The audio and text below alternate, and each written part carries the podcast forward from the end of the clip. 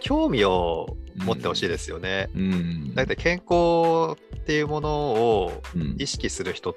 てのはうんタイプとしては少ないと思少ないと思っていてうん一つは健康を手放してしまった人うんうんだから大病を患った人とかはいなんかそういう不健康状態に陥ったことを陥った経験がある人がうんやっぱり健康って大事だよねって言ってそっちに行くじゃないですか。はいでもう一つは手放してはないんだけどもうんすごくいい状態をキープしたいうんうん何も失いたくない人は多分健康に留意するんですよ。はいそれってあの体のじゃあ例えば健康度合いっていう、こう正規分布みたいな図があったとしたら端っこじゃないですかうんうんうんうん病気になったひ経験もそうやな絶対なりたくないっていうそのトップレベルを、あの持ってる人も端っこじゃないですか、うん中央値の人たちはうんむしろ何も考えないんですよね、そうやなうんうんうんうんだからその人たちにどうやってうん伝えていくかなんですよね。うん。いや、もう、超絶シンプルにせなあかんですわね。普通に考えたら。と言いますと、いや、だってマスの人たちにが一番飛びつくのって、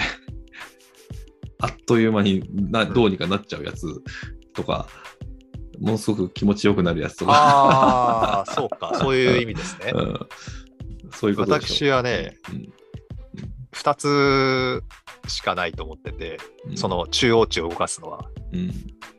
報酬か刑罰か。はあはあはあはあなるほど、なるほど。うん、だ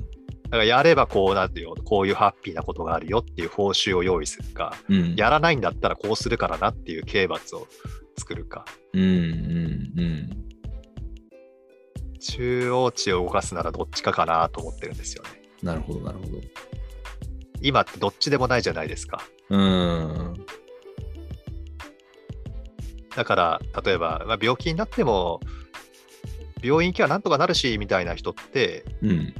そうなんですよね。うん。だから健康なんて留意しないっていう、うん。そういう人に、じゃあ、例えば刑罰を用意するんだとしたら、うん。あのー健康に留意しない、そうだな、例で言うなら、えー1日1箱以上のタバコを吸1ヶ月吸い続けて、うん。毎日飲酒をしていますとかっていう人であれば、うん。あなたは病気になった際は、あのうん保険料は使えませんからって。うんうんうんあ。なたは全額自己負担ですよとかっていう、そういう刑罰をね、用意すると、うん。将来自分の健康っていうのを意識するんじゃないですかね。うん。そうか。でた例えばですよ、例えうば。んうんうんうん。なかなかですね。 そうだね。まだからそんなのね、ね、あのー怒る人がいくさたくさんいると思うんで、うん。じゃあ報酬は何かっていうのを考えるとしたら、うん。そうだな、さっきの話じゃないですけど、健康診断をうん。毎年定期的に受けて、保健指導を受けて、うん。その良くない数値に関して改善する行動とかができているあなたは、うん。これこれこういう疾患の時はうん。全額保険で賄いましょうとかね、はいはいはいはいはい。うん。もし、ほわだ誰かが保証したにもかかわらずそうなった場合は、うんもう負担はゼロですみたいな。うん、そうそうそう、うんうんうんやることをやってなったんだから仕方ないでしょみたいなうんうんうんうんお金の使い方をするとうんそれは報酬として働くのでなるほど。なんか、うん、医療的なやつですよね。だから、うんあとはもう健康寄りのエンタメ要素が強いやつとかだと、もう何歩歩いたら、あいや何ポイントみたいなのもありますしね。はいはいはい、うんあそれもう現状もね、ありますもんねうん、だからそそれの中の医療寄りなあのそういう、すうん今風のデバサービスっていうのも出てきてはいるのでその辺をどう、んどういう報酬で報酬かもしくはその刑罰っていうのはまあ難しいと思うから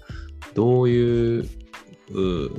ユーザー側にメリットがある形でしかも保険適用でやるかみたいなのが今新しい検討段階にはなってきたな、みたいな感じですよね、今は。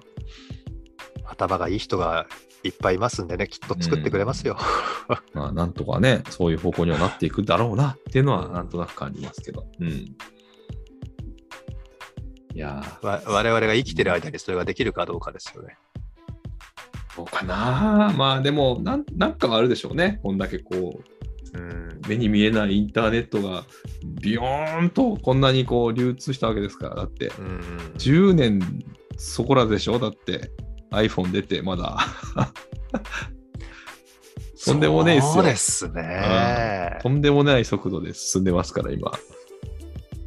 2011年かなんかですよね、確か。3G ですとか言っつって言ったの。あれ、そうでしたっけう、ん。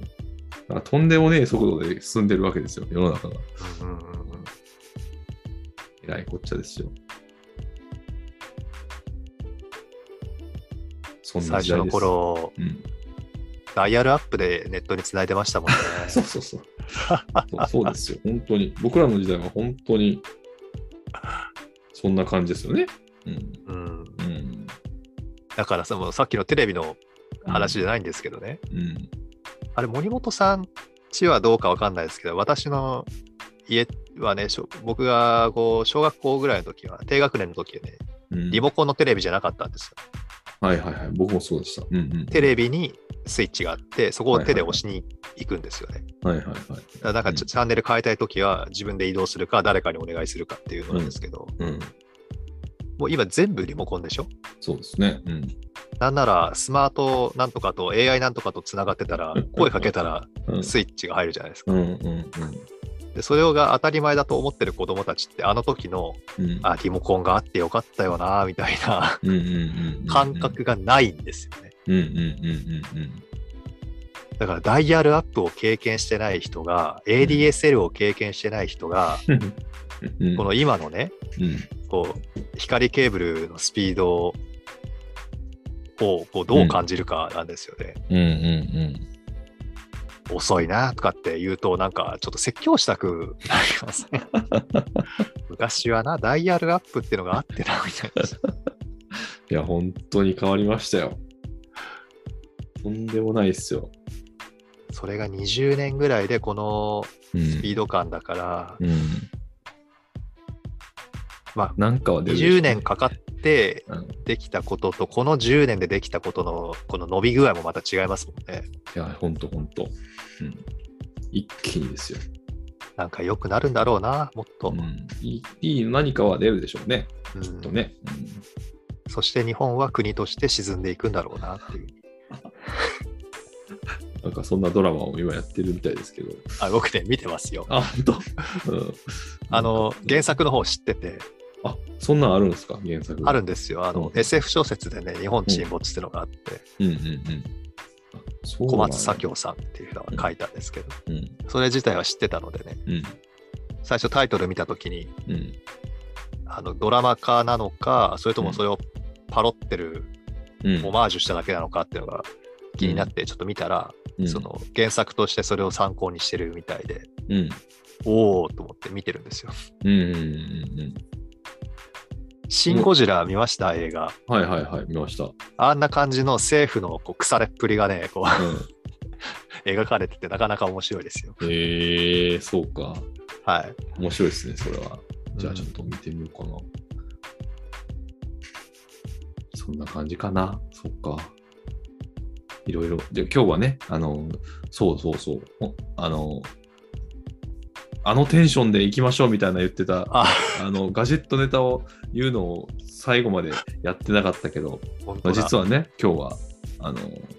新しいもうもうまあまあでもあれかまだ来てないから、ま来ただで時すのね。ね、うん、来た時にまたちょっと教えてください、それはねはい、はい、そうそしんなましょう感じにしましょうははいい、じゃあ今日はこんな感じで終わりたいと思いますはい、えー吉野文一でしたありがとうございました福田でした。ありがとうございました。